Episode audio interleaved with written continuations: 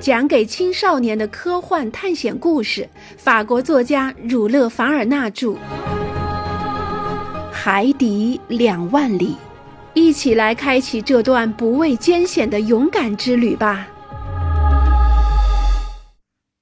第七章：地中海里四十八小时。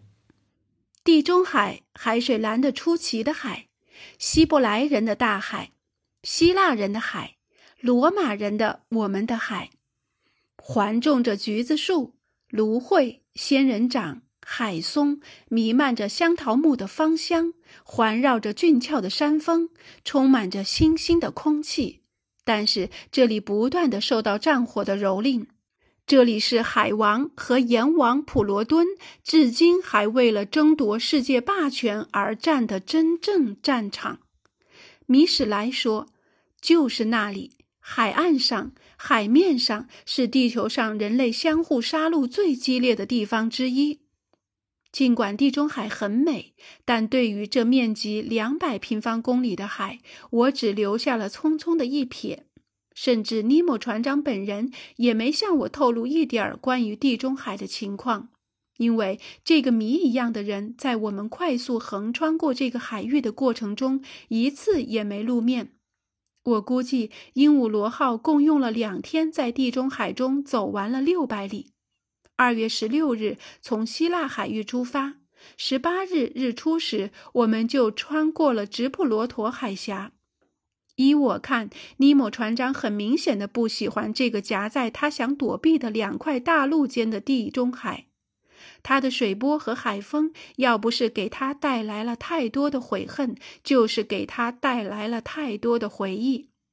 在这里，他没有他在海洋中应有的自由姿态和无拘无束的行动。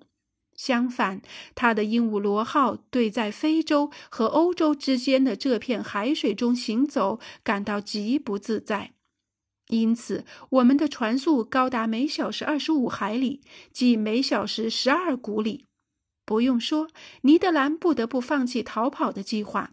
他非常苦恼，因为在速度为每秒十二至十三米的情况下，他根本无法利用那只小艇。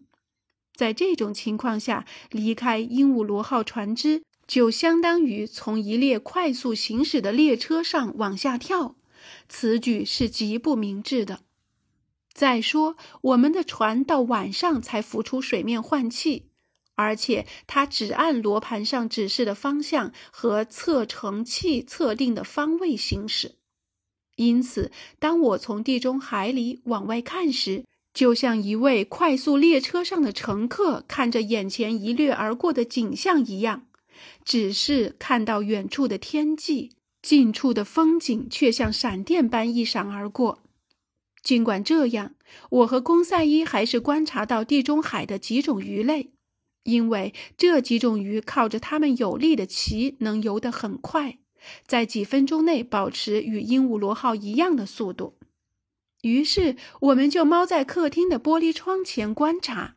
我们当时的记录对于我现在修正地中海鱼类学则大有裨益。对于那些生活在这里各种各样的鱼类，我是看到了一些，也瞥见了一些。且不说那些由于鹦鹉螺号船只的速度太快，我的眼睛赶不上鱼的了。我现在按不完全的分类法对它们进行分类，也便更好地区分出我走马观花般看到的鱼类。被灯光照得通明的海水中，扭动着一些身长一米、几乎能在各种气候带上生活的长丝鳗，还有属鳐鱼类、宽五英尺、腹白、灰脊背带斑点的尖嘴鱼，像一条宽披肩在水流中舒展着。一逝而过的鳐鱼，我还来不及辨别出它们是否称得上希腊人说的鹰。或是现在打鱼人叫的老鼠、蟾蜍和蝙蝠，长十二英尺，潜水员特别害怕的溺鲨正在水中赛跑呢；长八英尺，嗅觉特别灵敏的海狸，看上去就像一个浅蓝色的大影子；属鲷鱼属的扁鱼，其中有些长达十三分米，穿着上面有条纹的银白色和天蓝色衣衬。鳍上的深色尤为突出。这种鱼是用来祭祀维纳斯的。它的眼睛长在金色的眉节下，属于珍贵的鱼种，适应咸水和淡水，生活在河流、湖泊和海洋中，适应各个气候带和各种温度。这种可以追溯到地质时期的鱼种，还保持着它们当初的花容月貌。还有一些身长九至十米、行动快捷的漂亮鲟鱼，用有力的尾巴甩着嵌板的玻璃。露出了带有绿色小斑点的浅色的背脊。这种看似狡杀，但力气却不能与之相比的鱼，在各个海里都可以看到。春季，它们喜欢游在大河里。它们逆伏尔加河、多瑙河、波河、莱茵河、卢瓦河、奥德河的水流而上，靠吃飞鱼、青鱼、鲑鱼为生。尽管它们属于软骨动物纲，但肉很鲜嫩，可以鲜吃、干吃或用醋盐腌着吃。以前人们荣誉地把它们放到了卢古留斯的餐桌上。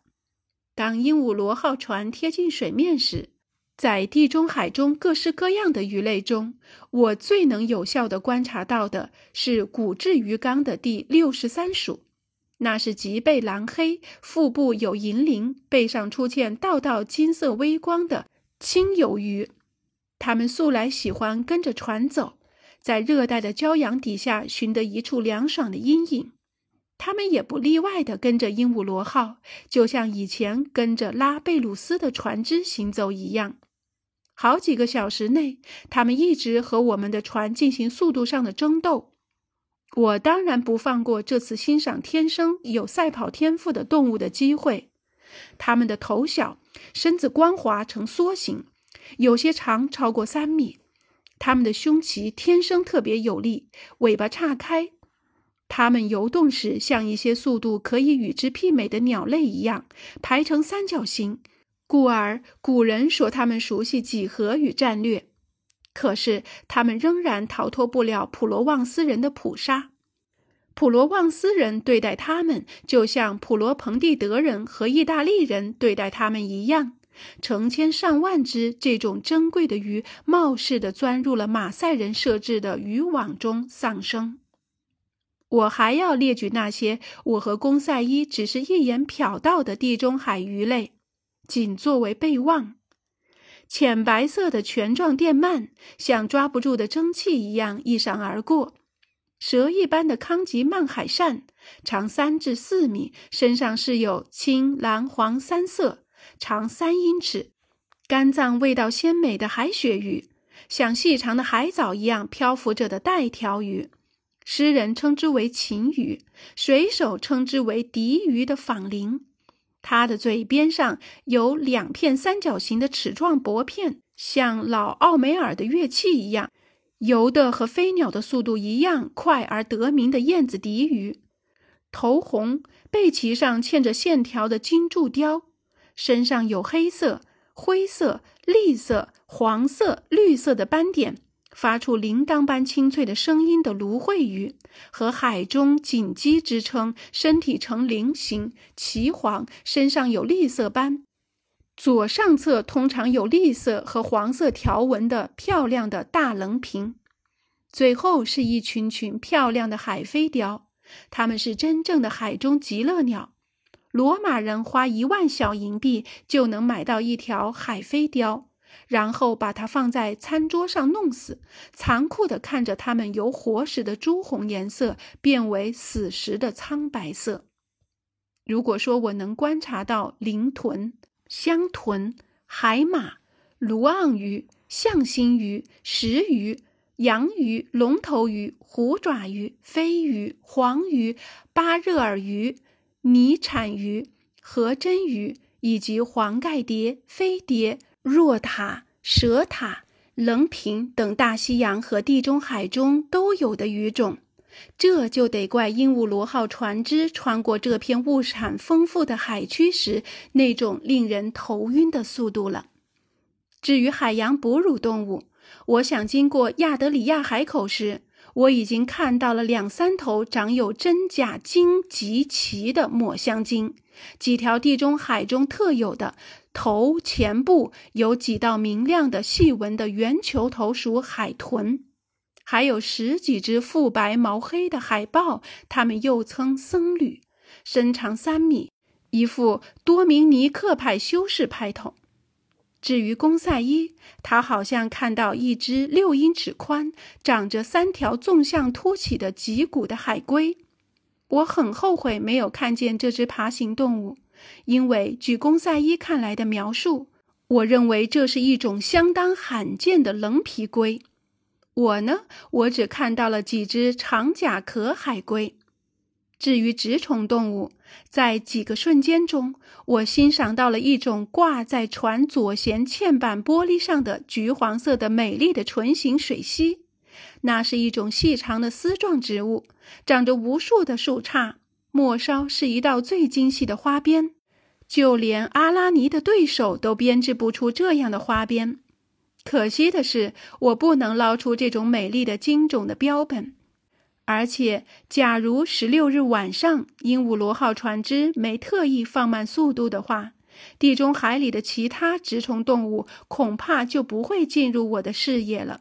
当时的情形是这样的：那时我们正从西西里岛和土耳其海岸之间经过，在伯恩角和曼西纳海峡的狭窄空间里，海底几乎是突然上升，在那里形成了一道突然的海脊。离海面仅十七米，而海脊两侧的水却深达一百七十米。于是，鹦鹉螺号只好小心翼翼地行驶，以免撞到这条海底栅栏上。在地中海地图上，我把那条长暗礁的位置指给公赛伊看。先生，您千万别见怪。公赛伊看了说：“这像是一条连接欧洲和非洲的真正地峡。”是的，小伙子，我回答说，它完全填住了利比亚海峡。史密斯的勘测也曾证实了以前这两块大陆是在波哥角和弗里纳角之间连接起来的。我乐于接受这个观点，公赛伊说。我还要补充一句，我说，在地质时期，直布罗陀和叙达之间存在着类似的海障。把地中海完全封闭起来。